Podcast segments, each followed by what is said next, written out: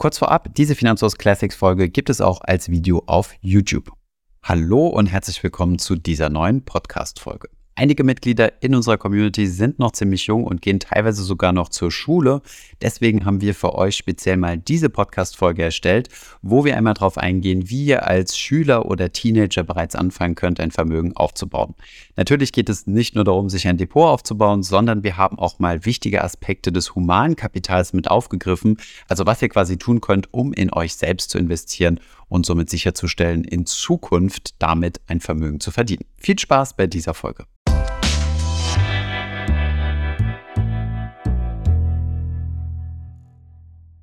Wenn du Schüler oder Teenager bist, dann hast du vielen Leuten bei uns in der Community zwei Eigenschaften voraus. Erstens mal hast du noch sehr viel Zeit im Leben. Das ist sehr hilfreich beim Vermögensaufbau, so profitierst du frühzeitig vom Zinseszinseffekt und kannst mit deiner finanziellen Bildung schon heute loslegen und damit vielen anderen Menschen Jahrzehnte voraus sein. Gleichzeitig bedeutet ein langer Anlagezeitraum auch, dass du ein höheres Risiko tragen kannst, weil du mehr Zeit hast, Schwankungen auszugleichen. Dass du mehr Risiko tragen kannst, bedeutet auf der anderen Seite natürlich nicht, dass du jetzt anfangen sollst, wild zu zocken. Es macht immer noch Sinn, rational zu investieren und das auch mit einem langfristigen Fokus. Allerdings könntest du dir erlauben, zunächst einmal mit einem sehr kleinen Notgroschen anzufangen und direkt ins Investieren loszulegen und auch kein Geld risikofrei anzulegen, also beispielsweise auf ein Tagesgeldkonto, sondern direkt auf eine hundertprozentige Aktienquote gehen, wenn du dich damit wohlfühlst. Und der zweite positive Aspekt ist, dass du noch vermutlich relativ wenige Verpflichtungen hast.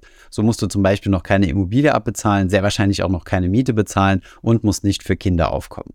Legen wir daher direkt einmal los und schauen uns zwei Möglichkeiten an, wie du denn deine Vermögensbildung vorantreiben kannst. Und hier gibt es vor allem zwei Wege, die sich gegenseitig unterstützen. Der erste Weg ist, dass du dich bildest und dein Humankapital aufbaust.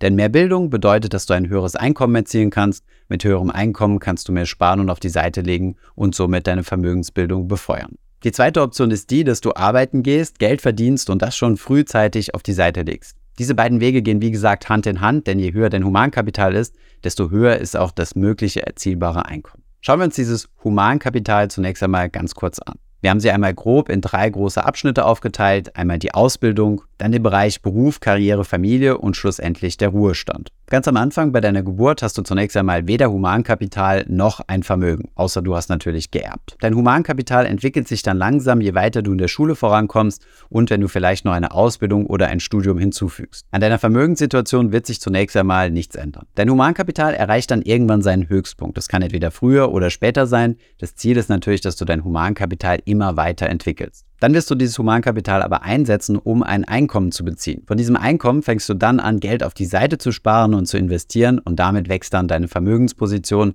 die dann also immer weiter ansteigt. Die Entwicklung des Humankapitals im Rentenalter kann ganz unterschiedlich sein. Wenn du noch Möglichkeiten hast, weiterhin Einkommensquellen zu beziehen, dann fällt es nicht ganz auf Null. Wenn du dich aber komplett zur Ruhe setzt und nicht weiter arbeitest, dann wird dein Humankapital bei Null angekommen sein. Auf der anderen Seite deine Vermögensposition aber am Maximum. Je nachdem, wie hoch deine Vermögensposition ist, wirst du dann von dem Geld bis zum Ende deines Lebens leben können. Entweder nur aus den Zinsen und Dividenden, dann bleibt die Vermögensposition konstant, oder sie fällt, weil du das Vermögen verkonsumierst. So oder so ähnlich wird sich die Entwicklung von Vermögen und Humankapital bei den meisten Menschen im Lebenszyklus entwickeln. Schauen wir uns jetzt einmal acht Ratschläge an, die wir für euch als Schüler oder Teenager zusammengetragen haben, um mit eurer Vermögensbildung loszulegen. Tipp Nummer eins sind Schülerpraktika.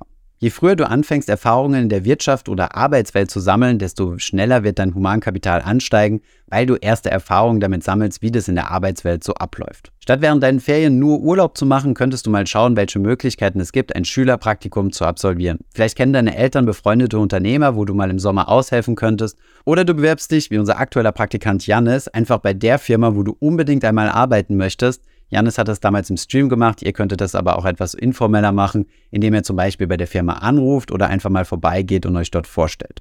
Auch wenn viele Schülerpraktika nicht bezahlt sind, zahlt es doch enorm auf die Entwicklung deines humanen Kapitals ein. Du sammelst erste Erfahrungen, findest dann vielleicht raus, welche Bereiche dich interessieren oder welche Bereiche dich gar nicht interessieren. Ich hatte mein erstes Schülerpraktikum in einer Landesbank gemacht und dort meinen ersten Appetit für das Thema Finanzen bekommen und meine Frau hat ihr erstes Praktikum in einer Augenarztklinik gemacht und ist auch heute Ärztin geworden. Mein Mitgründer Arno hat übrigens auch mal in einer Landesbank gearbeitet und für sich festgestellt, dass Banking überhaupt nicht sein Thema ist, also auch dafür sind Praktika sehr hilfreich. Außerdem kannst du dir mit solchen Praktikern schon mal Türen für die Zukunft öffnen. Wenn du dich gut anstellst, kann es zum Beispiel sein, dass man dir danach eine Möglichkeit einräumt, zum Beispiel als Werkstudent oder als Freelancer weiter für das Unternehmen zu arbeiten.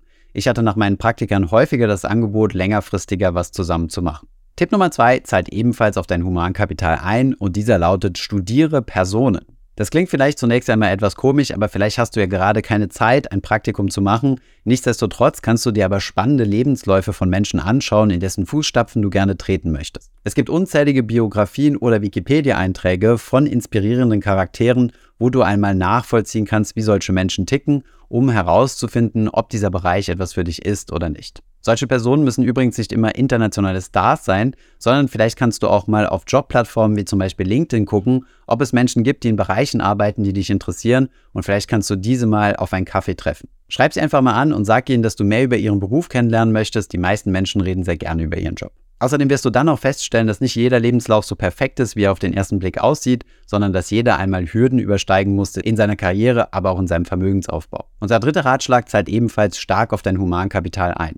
Dieser lautet professionelle Skills lernen. Wer kennt nicht die Kritik an der Schule, dass man dort ja nur sinnlose Dinge lernt, die einem später im Leben nichts bringen? Ich bin mit dieser Einstellung übrigens überhaupt nicht einverstanden. Allerdings gibt es einige Fertigkeiten, die man tatsächlich in der Schule nicht lernt, die du dir aber sehr einfach selbst aneignen kannst. Fang an, dich in Themen reinzuarbeiten und zu recherchieren, die dich wirklich interessieren. So kannst du dich zum Beispiel mal mit Microsoft Office oder mit der Google Suite auseinandersetzen und zum Beispiel lernen, wie man mit Excel oder Google Sheets umgehen kann. Beides extrem performante Softwarelösungen, die dir im beruflichen Alltag nur helfen können. Dasselbe gilt auch für andere Bereiche. Zum Beispiel, wenn du kreativ arbeiten möchtest, solltest du dich einmal mit der Adobe Suite auseinandersetzen. Das hat Arno zum Beispiel während seinem Studium gemacht und nur aufgrund dieser Fertigkeiten hatten wir die Möglichkeit, unsere ersten Videos selbst zu schneiden und zu animieren. Aber vielleicht möchtest du zukünftig ja international tätig sein mit anderen Ländern und dann ist es natürlich super hilfreich, andere Sprachen zu lernen. Oder du möchtest programmieren und auch hier gibt es jede Menge kostenlose Tutorials, wie du dir quasi selbst beibringen kannst zu programmieren. Du lebst in einer unglaublichen Zeit, wo Wissen einfach keinen Preis mehr hat.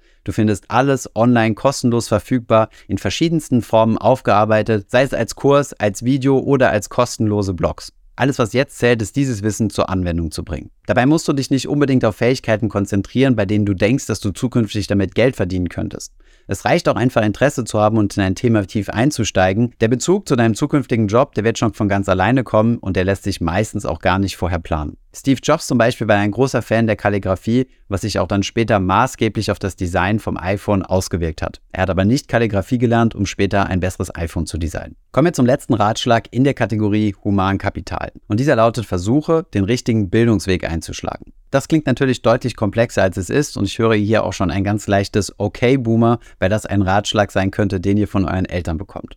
Viele junge Menschen stürzen sich aber in das erstbeste Studium, was ihnen einfällt, ohne genau zu wissen, auf welches Abenteuer sie sich einlassen, um dann herauszufinden, dass es doch nicht das Richtige für sie ist. Damit verlierst du Zeit und möglicherweise auch Motivation. Natürlich sind auch Fehlentscheidungen sehr hilfreich, um herauszufinden, was du nicht möchtest. Das bedeutet aber nicht, dass du unendlich viel Zeit hast und einfach mal alle Berufe und Studienprogramme durchprobieren kannst. Deswegen ist es wichtig, dich frühzeitig zu informieren, welche Themen dich interessieren, um herauszufinden, in welche Richtung es denn gehen könnte. Dabei brauchst du nicht allzu spezifisch zu sein, aber so die grobe Richtung, ob du zum Beispiel eher kreativ arbeiten möchtest, ob du viel mit dem Computer arbeiten möchtest oder eher draußen oder ob du vielleicht generell im Finanzbereich oder Wirtschaftsbereich arbeiten möchtest, diese Richtungen kannst du schon mal herausarbeiten. Und auch hier kommen wir wieder auf den ersten Punkt, nämlich das Schülerpraktikum zu sprechen. Auch das hilft dir natürlich enorm herauszufinden, was der richtige Weg für dich ist. Informier dich, wie dein Traumberuf strukturiert ist, was musst du da alles für Leistungen erbringen, wie sieht die Karriereleiter aus und wie kann sich eventuell dein Gehalt entwickeln. Das letztere ist natürlich nicht das einzige Kriterium, was du heranziehen solltest, aber es gehört einfach zu einem guten Entscheidungsmix dazu. Zu wie viel man in welchem Beruf und welchem Sektor verdienen kann, dazu haben wir schon einige Videos gemacht, die findest du unten in der Beschreibung verlinkt. Beim Thema Berufswahl ist es einfach wichtig, dass du bewusste Entscheidungen triffst.